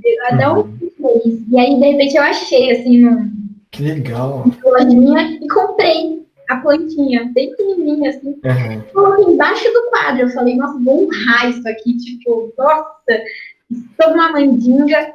Uhum. E ela começou a morrer, morrer, morrer, morrer. E eu assim, meu Deus do céu, por que isso está acontecendo comigo? Uhum. Eu tudo isso a ela, tipo, eu fiz ritual, era minha plantinha. E aí, dentro de um processo terapêutico, é, com, a, com, a, minha terapeuta maravilhosa, que é a Oliveira, sensacional, uma pessoa incrível. Uhum. Ela falou, Isa, é, não, aí eu peguei a plantinha e falei assim, meu, você é mais forte que isso, e troquei ela de lugar. Uhum. Peguei a plantinha, troquei de lugar. No dia seguinte ela tava maravilhosa, ela tava feliz, ela tá, ela tá reluzente. Cheguei num processo terapêutico com a minha terapeuta.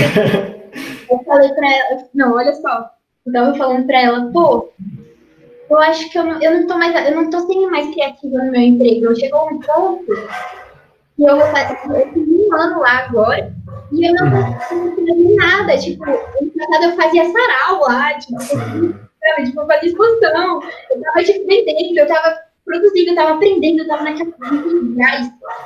E parece que agora deu uma brochada, deu uma, deu uma vontade de um pouquinho forte. Aí deu uma pandemia, eu voltei, aí ela, aí ela toca na ferida, né? Ela, Tá, e o que, você vai fazer? Você, você não vai viver da sua arte? Não é o seu sonho? Aí uhum. doeu. Aí eu, ai, doeu. Tipo, ai, eu tenho uma.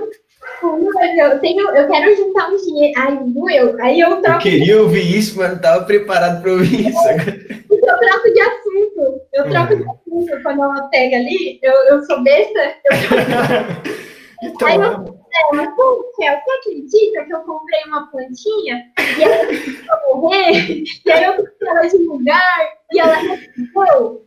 Aí ela virou pra mim e falou assim: Isa, às vezes a gente só precisa trocar de lugar. Uau, nossa. E aí eu falei assim: Puta. É isso. pá, pá. e aí eu falei: É isso. É isso. Aí ela falou: Isa, confie em você, confia na sua energia.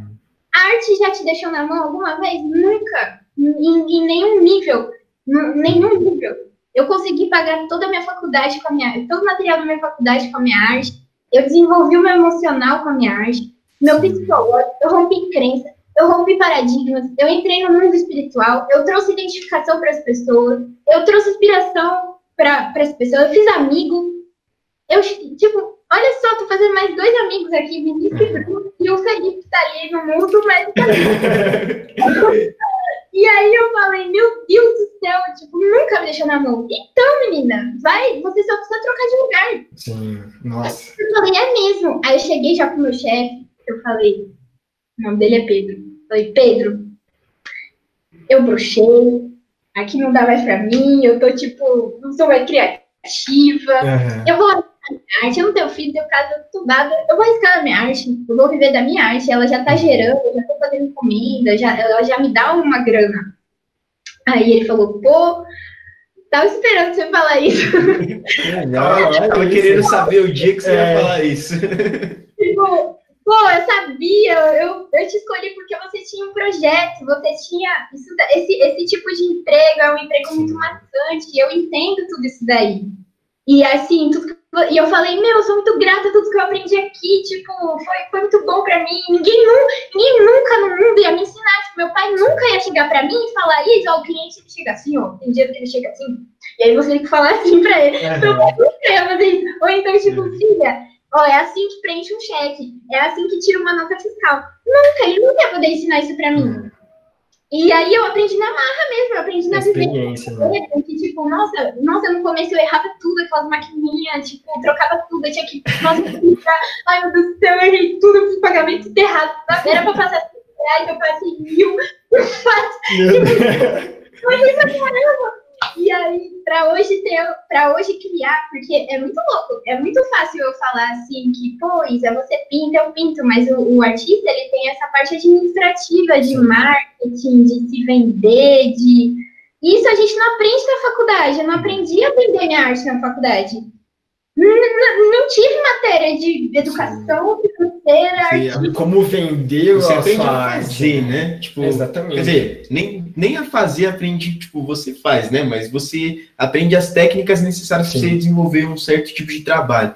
Mas você vender assim mesmo, você gerar uma certa renda com Sim. isso é difícil de ensinar. Esse até um, era um tópico que eu queria abordar, que, putz, é, deve ser muito difícil, cara, você conseguir, tipo, você materializou sua arte, você lá passar para alguém, tipo, para vender e, tipo, conseguir, tipo, encontrar alguém que enxergue o valor daquilo realmente, né? Porque eu tenho certeza que você deve ter passado por, passado por várias situações que talvez a pessoa não tenha enxergado o real valor daquilo que, da sua arte, daquilo que você fez, né? Muitas vezes eu. eu, eu- então.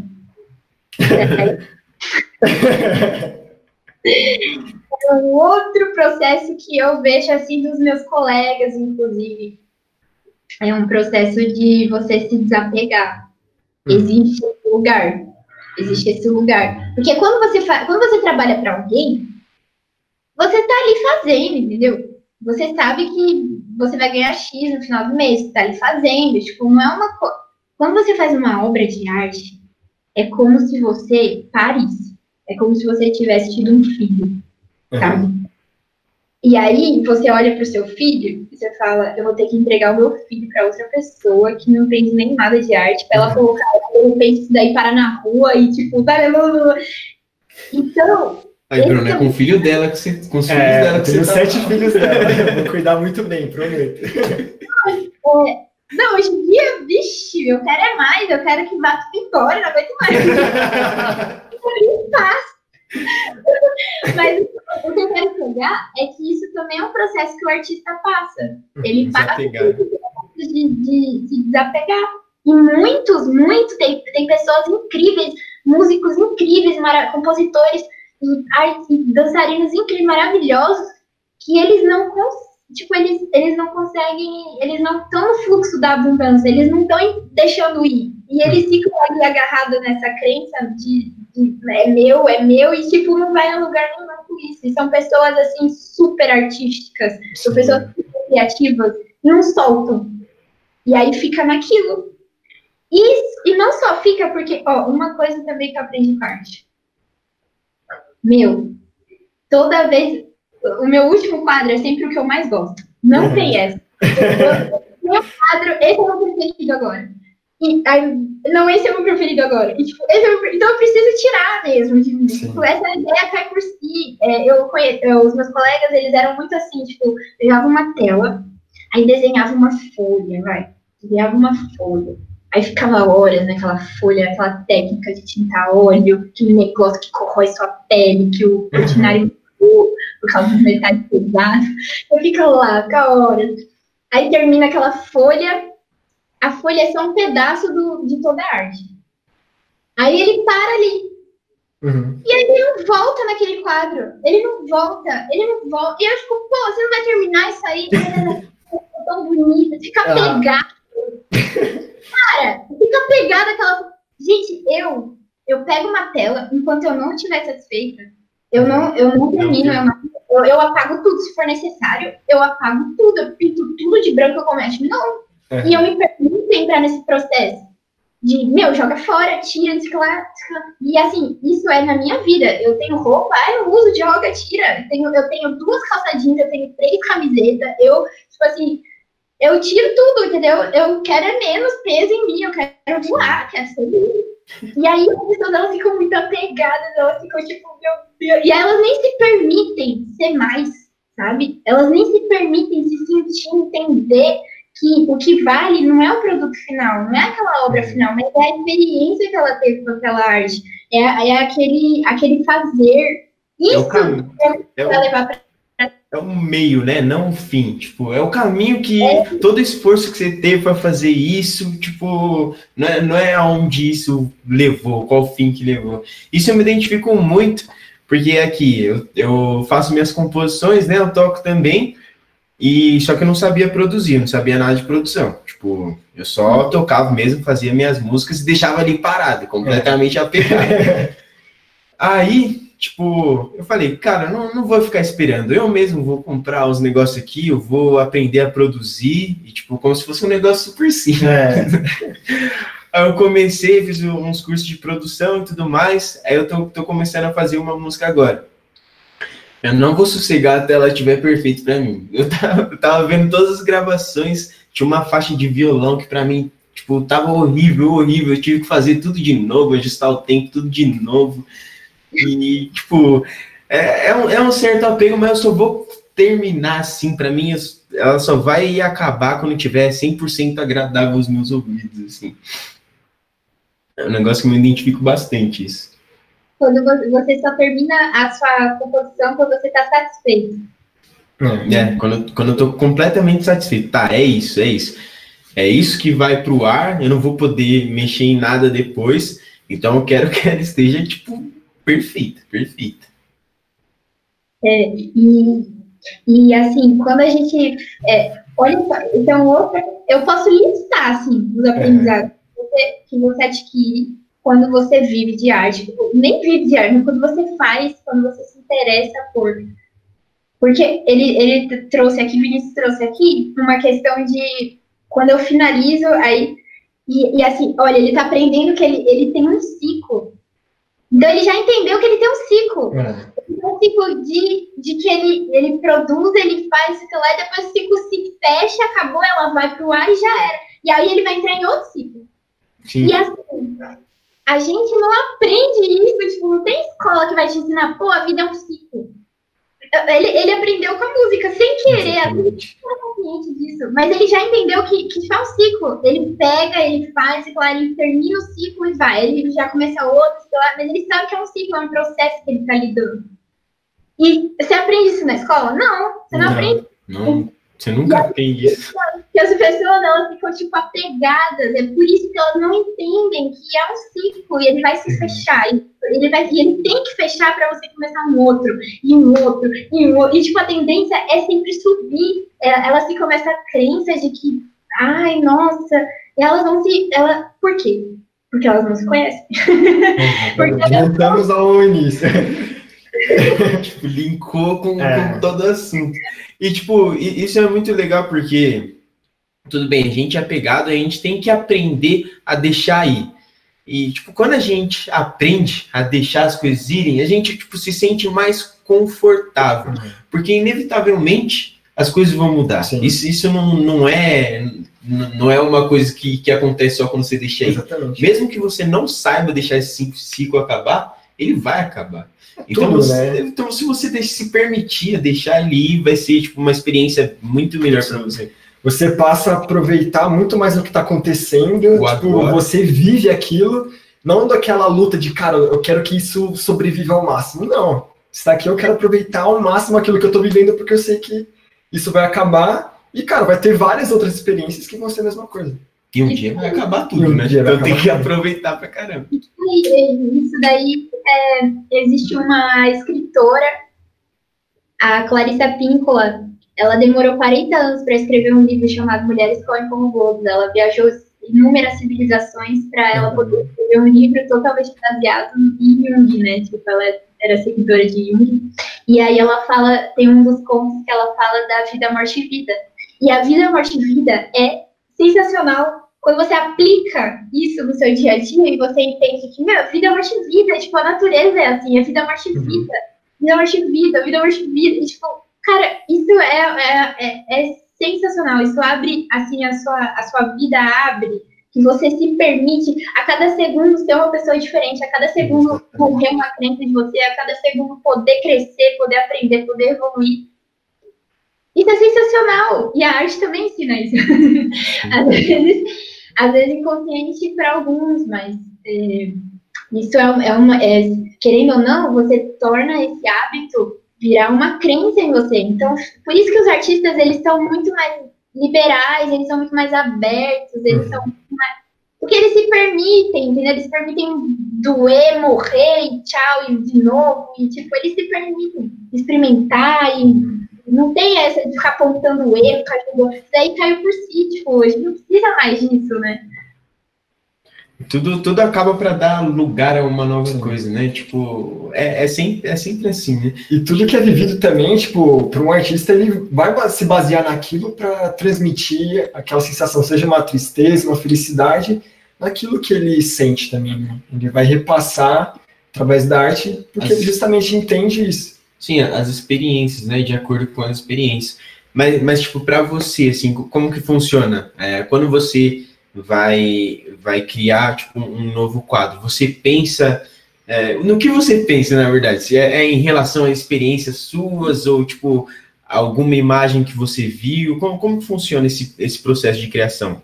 Vou contar então, vou contar inédito aqui. Olá, Eita, olá, exclusividade do Exclusivo controvérsias. é, bom, eu entrei agora nesse projeto, nessa série que chama Cabocla das Matas, e com o intuito e com essa investigação de que o povo brasileiro não se sente brasileiro, não se sente latino, não, não sabe a sua cor, não sabe sua identidade, não, não, não sabe quem é, não sabe o que gosta, está sempre atrás de um exemplo americano, de uma coisa europeia, de roupa que não tem nada a ver com a roupa então, sufocada com esse, com esse sentimento, eu fui atrás de, da nossa ancestralidade. E aí, eu me coloquei nesse processo. É, mas tá, mas e por onde eu quero começar? Então, eu comecei numa investigação das cores, eu fiz uma série é, com 12 telas de de, sobre as cores, e aí o meu pai até batizou, porque ele é do Canoblé, então ele falou, não, isso aqui é Ogum, isso aqui é Xangô, isso aqui, nossa, nossa, não, não, isso aqui é... Eu falei, caraca, meu Deus do céu, o que está acontecendo aqui? E aí eu fui entrando nessa coisa da religião pelo meu pai. Uhum. Então, eu, eu, me, eu me, me, me lembro, assim, que as experiências mais maravilhosas que eu tive de aproximação com a, com a descendência afro é, foi com meu pai e foi é, com investigação em museu, no Museu Afro aqui de São Paulo. Uhum. E, assim, é um museu que. Porque as pessoas chegam no Ibirapuera, elas vão no Museu de Arte Moderna. E elas entram no Museu de Arte Moderna e elas, elas acham a arte um lixo. E realmente, elas entram no Museu de Arte Moderna e elas veem aquelas artes que não dialogam e que ela não ainda na, consciência de, de, do cotidiano e tudo mais, são artes é, uma outra linguagem, com uma, com uma outra missão, é, e também estão muito americanizadas e tudo mais, sabe? Então as pessoas elas falam, nossa, que bosta, é isso que é isso, entendeu? Realmente, porque elas estão museu de arte moderna e elas. E acho que é vazio, né? Porque esse distanciamento, realmente. Ocorreu um distanciamento. Como que você pega um, um monte de uma excursão de colégio de criança e leva para o Museu de Arte Moderna? Ela vai querer morrer, ela vai falar, eu odeio arte.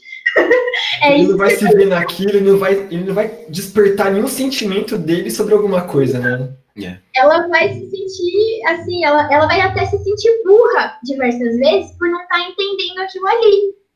Então, o que, que a gente fazia? A gente fazia o caminho inverso, a gente ia para o museu A. Eu coleciono ingressos desse museu, porque eu sou apaixonada desse museu. tipo, eu sou apaixonada. Eu vou lá e eu fico babando, eu fico sedenta das informações que tem lá e de como isso me toca. Porque quando você chega naquele museu, você vê diversos quadros de artistas negros que fizeram, que não tiveram reconhecimento ao longo do, do período artístico. Você vê o folclore brasileiro, as roupas, as vestimentas. Você vê a, a construção, a criação e o surgimento, o nascimento da Umbanda, que é totalmente brasileira, que veio de raízes uhum. africanas, de uma história super sofrida do, desses nossos ancestrais. Você vê é, instrumentos de tortura que eles passaram lá, sabe? Uhum. E reais, tipo, aquelas uhum. coisas de verdade você vê, o, você vê penachos indígenas, você vê grafismos indígenas, você vê, você vê as cabaças, você vê as vestimentas da religião, você vê a história de tudo aquilo, você vê os instrumentos de cozimento e tudo aquilo que eles usavam. Quando você entra lá, você fica assim, nossa, isso tem na casa da minha avó. Tipo, e aí você fala, nossa, e, e assim. Cria essa identificação, né?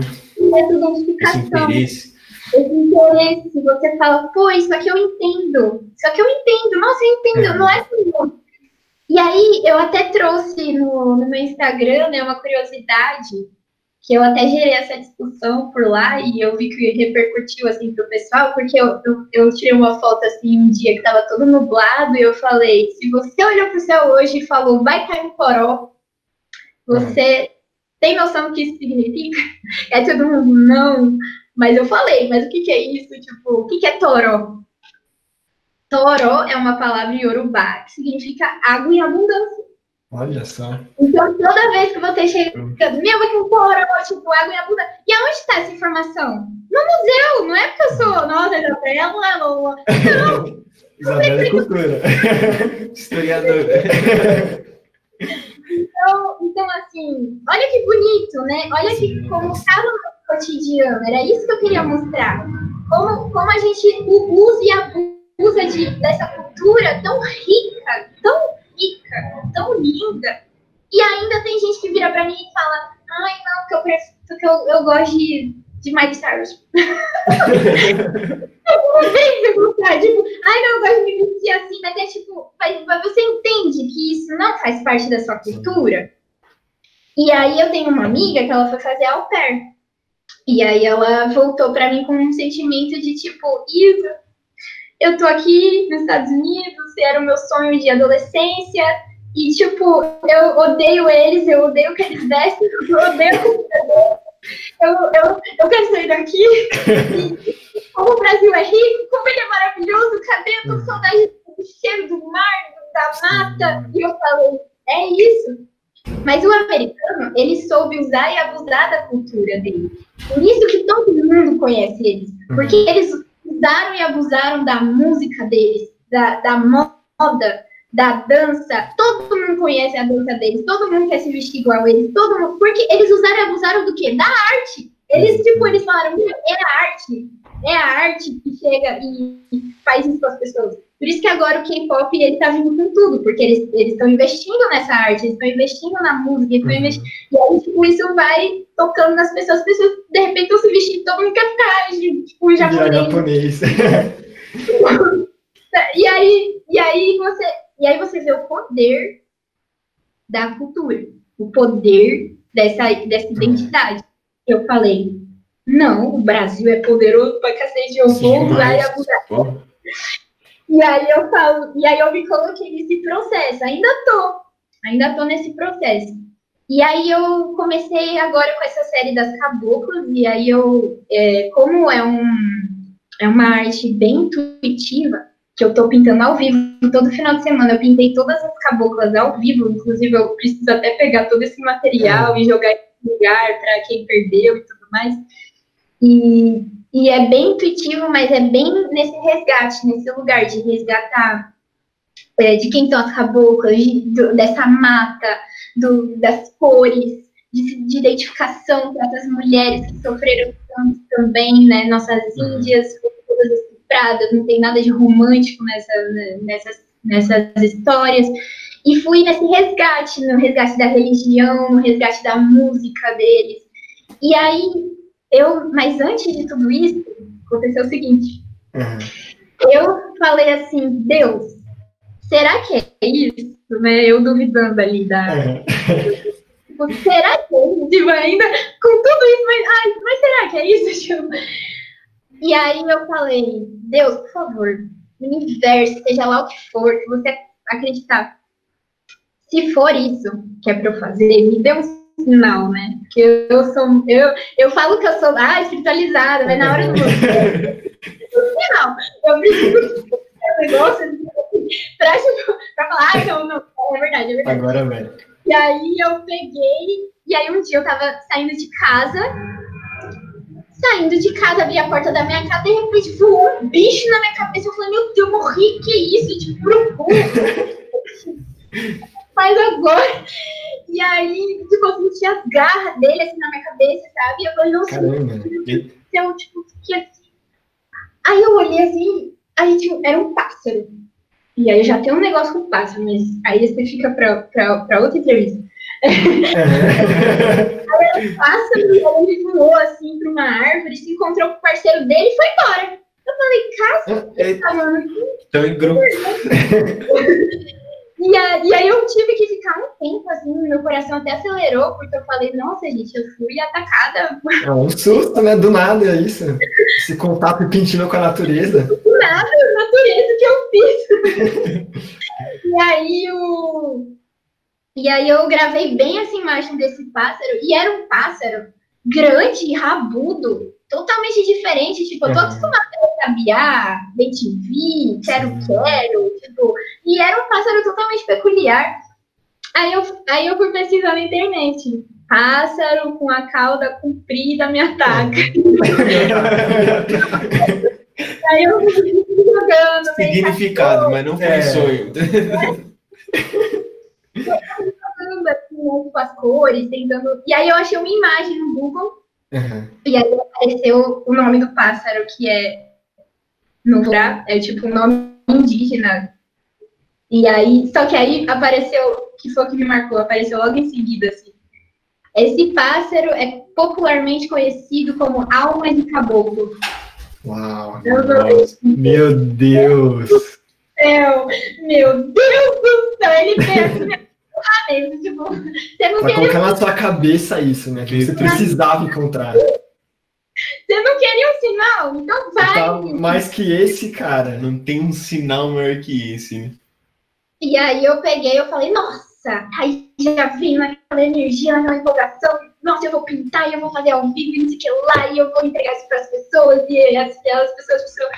E, e aí foi esse o fluxo que, que me assim, né? Que eu até esqueci a pergunta, mas foi. Não, foi respondido. eu tenho É, foi certeza. respondido referente ao processo de criação. É basicamente isso. de criação. Então, o meu processo de criação, ele é muito intuitivo. Ele é muito intuitivo. A não ser Sempre que que a vem um pessoa... pássaro na sua cabeça, você... É isso que eu vou fazer agora. Então tá bom, então eu vou fazer. Mas é, mas é, nesse lugar que eu, que, eu, que eu me coloco hoje, assim, né? Eu, eu até já estou escrevendo um novo projeto que eu vou entrar de, do folclore brasileiro, que eu já estou estudando para poder. Porque é, é um estudo, a gente faz. Não é que eu chego aqui e vou, vou eu, eu tenho um aplicativo que é o Pinterest, não sei se vocês conhecem. Ah, nossa. conheço, conheço. E aí a gente sai desse aplicativo com vontade de fazer 5 mil tatuagens, Esse reformato do seu quarto. fazendo, sabe, tipo, mudando a cor do cabelo. É. E aí, por esse aplicativo, é, eu, o que eu gosto muito dele é que é, ele, ele- uma coisa vai levando a outra. Então, eu faço uma breve investigação ali, eu faço várias pastinhas de por onde eu quero ir, algumas inspirações, eu vou fazendo esse estudo. Inclusive, esses estudos de, que eu fiz até então, de tudo da minha vida, é tudo muito. Eu faço essa investigação, eu vou estudar, já estudei grafismos indígenas, e Aham. Eu pego essas inspirações de museus e de outros artistas. Então, são várias referências, é, são vários estudos para chegar até aqui. E aí, agora eu estou até fazendo esse estudo do folclore brasileiro, mas eu só vou começar ele quando acabar realmente acabou, porque ainda não acabou. Deixar tô- terminar esse ciclo, né? Sim. Não, certeza. Aí- Aí, pode falar, desculpa. Não, eu falei que eu, eu tava aqui terminando a, essa cabocla, mas eu não sei o que vai vir por aí, eu não sinto que ainda acabou. Então é um processo bem de sentir mesmo, é um processo de, de quando for a hora vai ser. Mas existe essa investigação de escrever, de anotar, de, de poxa, eu, queria, eu gostaria de fazer uma série sobre o folclore brasileiro, eu acho que Meu, nossa, sensacional. A gente precisa, né, realmente ressaltar esses valores brasileiros. Precisa demais. Nossa. Demais. Cara, E Então vamos fazer o seguinte: quando você terminar essa do folclore brasileiro, você vem aqui para falar com a gente de novo, fechou? Aí você conta Sim. pra gente como foi o processo de criação dele. e cara, a gente, a gente também tem vários tópicos que a gente queria conversar, mas acho que por esse podcast de hoje, acho que deu uma hora e meia. Não sei se o Felipe tá, tá vivo aí ainda, Felipe. Você tá conseguindo gravar tudo, tá tudo firme e forte. Deu certo? Ixi, ele deve estar vendo lá.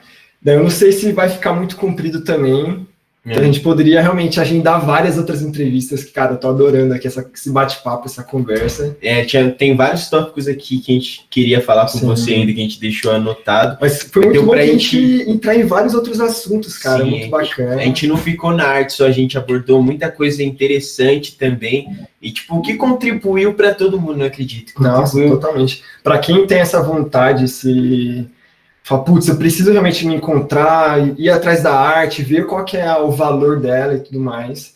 Acho que a Isa ajudou muitas pessoas que estão em dúvida. Se você quiser deixar seus contatos aí para o pessoal ir atrás, para ver as suas artes, vai entender um pouco mais quem é você. É, as primeiras de tudo que as redes dela, se você estiver vendo no YouTube, vai estar tá aí na descrição. Então acompanhe as redes, que os trabalhos são muito legais. As, as suas lives são, são no Instagram também? Não, é. São, são, são, não é não é live, não é no, na live, mas é um stories que eu vou então eu vou deixando. Porque eu acho que funciona, porque a live ela acaba e eu fico tipo o dia inteiro, me acompanha atrás. Nossa, sim, começa de manhãzinha, às vezes acaba 11 horas da noite. Eu, eu, eu, eu, eu lá num som, aí eu compartilho um som com o pessoal meu, gente, escuta esse som do cara, aberto pro meu cachorrinho, que ele entra também no, no rolê. Então, tipo, é um, é um espaço que eu abri mesmo de entrega para as pessoas entenderem como é que surge uma obra de arte, sabe? Não é. É, é muito mais afim do que. Então me segue lá, Isa Pizu, arroba Isa Underline Pizu. E é, meu, meu site e, dou aula particular também para quem quiser ter uma vivência, de repente conhecer e quiser experimentar, desenvolver esse lado, aflorar esse lado artístico, uhum. de criação, criatividade. Ixi, eu. Nossa, mas aí fica para outra entrevista. Mas, eu, dei, eu dei uma oficina na faculdade, é, justamente com, com base nesse estudo de desapegar as pessoas é, do que elas acham que elas são, do que elas acham que elas estão bem, do que elas acham que é ser artista, ser pintor, sair desse lugar para elas entrarem num lugar de essência mesmo. E aí, quando. Ah, eu vou contar isso para vocês. Porque aí, quando elas, elas. A gente fez uma. Eu falei assim, gente, eu confio no meu eu artístico. Então, é. todo mundo de caos, todo mundo deu a mão, todo mundo se entregou, coloquei uns mantras muito doido. Sim. E aí eu comecei a passar, tipo, deixei o material ali para eles e eles estavam pintando tudo e, tipo, cartolina mesmo, e Sim. tinha tinta, tinha giz e tudo mais. E aí depois, aí eu falei, professor, porque eu tinha feito um movimento ao contrário. Eles estavam primeiro apresentando a oficina, o que, que eles iam passar, e depois fazer. Eu falei, professor, eu quero que primeiro eles façam, e depois a gente vê as referências dos artistas. Aí ele, não, Isabela, fica à vontade. Aí eu, beleza. Uhum. Todo mundo fez. Quando acabou, eu tenho isso registrado. É. Quando acabou, eu passei a artista de referência que eu, que eu tinha trazido, que era a Hilma Flint, que é uma artista é, que ela que desenvolveu o abstracionismo, não foi o Kandinsky, todo mundo acha que é o Kandinsky, mas foi ela, é que ela estava tão à frente do tempo dela que ela pediu para que guardassem as telas dela de 5 metros. Por 20 anos depois que ela morreu. Então, ela morreu, 20 anos guardado, depois ele saiu para o mundo, porque ela falou, o mundo não está preparado. E aí, dentro desse meio tempo, Kandinsky escreveu livro, ele falou, eu sou administracionista, e foi é, ótimo, Legal, Mas aí, as pessoas olharam para a arte da Flint, que é abstrata e é cheia de formas e fluido e geometria e uhum. cores específicas, e olharam para a arte que eles tinham feito, e aí todo mundo juntou a arte, todo mundo tinha feito praticamente a mesma uhum. forma, o mesmo desenho, a mesma Legal. Uhum. Caramba. tá vendo como vocês são tudo só? Nossa, e aí todo legal. mundo assim, meu eu tenho tudo registrado, eu tenho foto. Uhum. Tipo, todo mundo pintou as mesmas formas, tipo, a mesma geometria. Sim. Ninguém. E assim, eu tô falando para vocês de, de colegas da minha sala que já tinham estilos. Por exemplo, eu tinha uma amiga que ela só fazia desenho em quadrinho. Eu tinha uma outra amiga que só fazia realismo. Tinha um outro colega que só fazia grafite. Então, eles já sabiam, eles já, já, eles já pintavam. Sim, não era identidade deles, né? Eles já sabiam, não era novidade. Só que eu, eu, eu, eu pedi para eles saírem de um lugar que eles foram para um lugar que eles perceberam que é tudo um só. Sim. Todo mundo se encontrou, basicamente. Né? E esse deve ter sido o choque mais legal, porque tipo, o pessoal desenhou, expôs aquilo que ele sentia daquilo que você passou para eles. Na hora que eles viram que era, cara, exatamente tipo, a mesma coisa assim, falaram, meu, que legal, cara. Tá tudo conectado. Tipo, foi natural, não foi tipo, ó, então é isso que ela faz, agora tipo, replica. Meu, foi natural.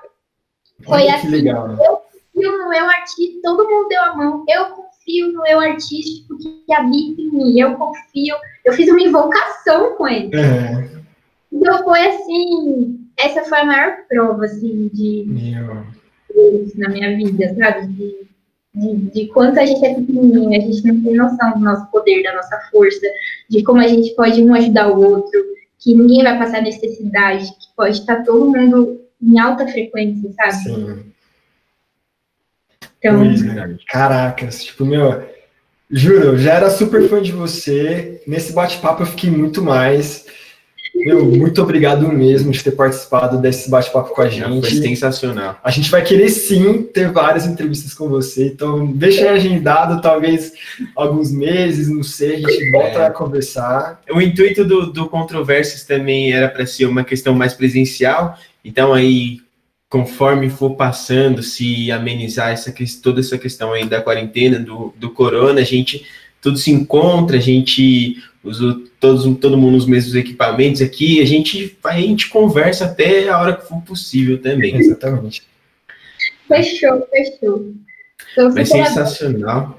Muito obrigado por ter participado mesmo. E eu não vou desejar sucesso para você, porque pelo que eu vejo, você já é uma pessoa de sucesso já. Então Muito só quero que ele, que ele se amplifique. Que vários pássaros passem por, pela sua vida, trazendo vários sinais positivos, que, cara, você é super talentosíssima. Tenho certeza que muitas coisas boas estão por vir. Muito obrigado mesmo. Obrigado por ter participado. É a oportunidade de abrir espaço para eu falar que eu estava sentindo necessidade de trazer que essas coisas acontecem e fica muito particular para mim. Eu, eu comunico assim para quem é meu amigo, meu parceiro, tipo, meu, aconteceu um pássaro. Mas assim, eu nunca entreguei isso para para as pessoas dessa forma, assim, né? Então, eu acho isso muito legal, muito interessante. Eu quero é mais, porque a minha vida é sempre assim, ixi, é, tipo, várias sincronicidades, e aí é muita coisa acontecendo. E eu quero que isso, eu não quero trazer, tipo, ficar me gabando, eu quero inspirar as pessoas. Que elas não estão sozinhas. Elas não estão sozinhas, tem uma natureza gigante acolhendo a gente. Elas, elas só precisam dar aquele gatilho de consciência de, tipo, bom, eu podia olhar para esse pássaro e falar, pássaro, filho da puta. Mas eu não fui eu fui lá, eu pesquisei, eu falei, nossa, é isso, olha, ela se comunica, porque Deus se comunica com a gente através de signos, de símbolos, ele não fala, ele não fala com a gente. Não, é sinais, é uma imagem, é fechar o olho, vem uma imagem, e aí você pesquisa o que significa aquilo, tem todo um estudo por trás disso. É lindo demais, é lindo demais, é carinhoso demais. Então, é uma obra de arte. Né? Exatamente. Então é isso, gratidão. E depois me comuniquem para onde que vai esse, todo esse Não, material para a gente. Vai orientando quando a gente vai postar, como a gente vai postar. Então, a gente meu, avisa. É isso, muito obrigado a você que está nos ouvindo até agora. Sim. Tenho certeza que você teve uma experiência fantástica aqui nesse bate-papo com a nossa queridíssima Isa. Se sentiu eu espero que você tenha se sentido completamente inspirado. Comenta aí o que você achou dessa entrevista se tiver pelo YouTube. E mais alguma coisa? Cara, é isso. É isso então. Obrigado mais, mais uma vez, Cisa. Até a próxima, que eu tenho certeza que vai ser logo menos. Obrigada. Tchau, gente. Tchau, gente. Tchau, tchau. Obrigado, pessoal.